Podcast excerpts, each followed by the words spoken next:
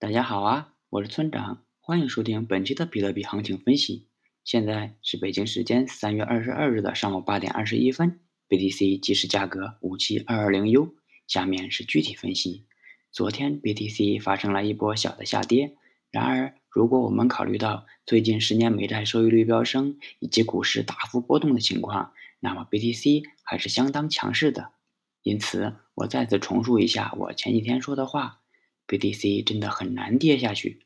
走势上，四小时 MA 三零已经上穿 MA 六零，但 BTC 却跌破了五万八千点，那么这也就不能说上升趋势已经形成了。也就是说，只有 BTC 在今天重新站上了五万八千点，四小时多头趋势才会形成。因此，我们需要继续关注五万八千点。总结一下，就是一小时空头趋势，四小时震荡。若想四小时多头趋势形成，就得尽快站上五万八千点。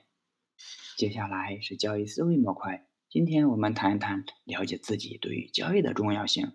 目前市场上有两种散户，一种是新手小白，他们完全在凭感觉买卖；另一种是有了一定的交易经验，也有了一套自己的交易系统，能够严格的买入和卖出的老韭菜。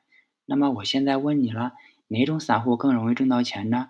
你一定会说是第二种，对吧？但我告诉你，两种都不容易挣到钱，因为他们都很可能都没有深入的了解自己。第一种散户偶尔会盈利，但大多数情况下都在亏损。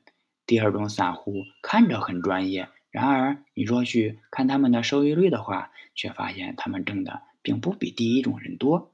那为什么呢？因为他虽然掌握了不少的交易方法，但这些交易方法都是别人的。没法用到自己身上。我举个例子，有的人由于性格的原因无法做到耐心等待，那么就最好不要严格止损，因为止损后他往往等不到真正的机会的到来，就会再次买入，这样就会导致买入后再止损，如此反复，本金越来越少。对于这类人，止损远不如扛单；而对于另一类人，他们看到浮亏就不舒服。吃不香睡不好的，那最好就要严格的执行止损了。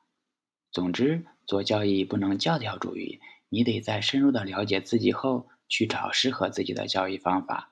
至于如何了解自己，我没法告诉你。不过有一个事实是，善于思考的人在亏损了一段时间后，都会对自己有一个较为深入的了解，除非你是在亏钱后还不主动反思的那类人。好了，以上就是本期节目的全部内容。如果你想参考我的最新操作，请查看今天的策略版分析。拜拜。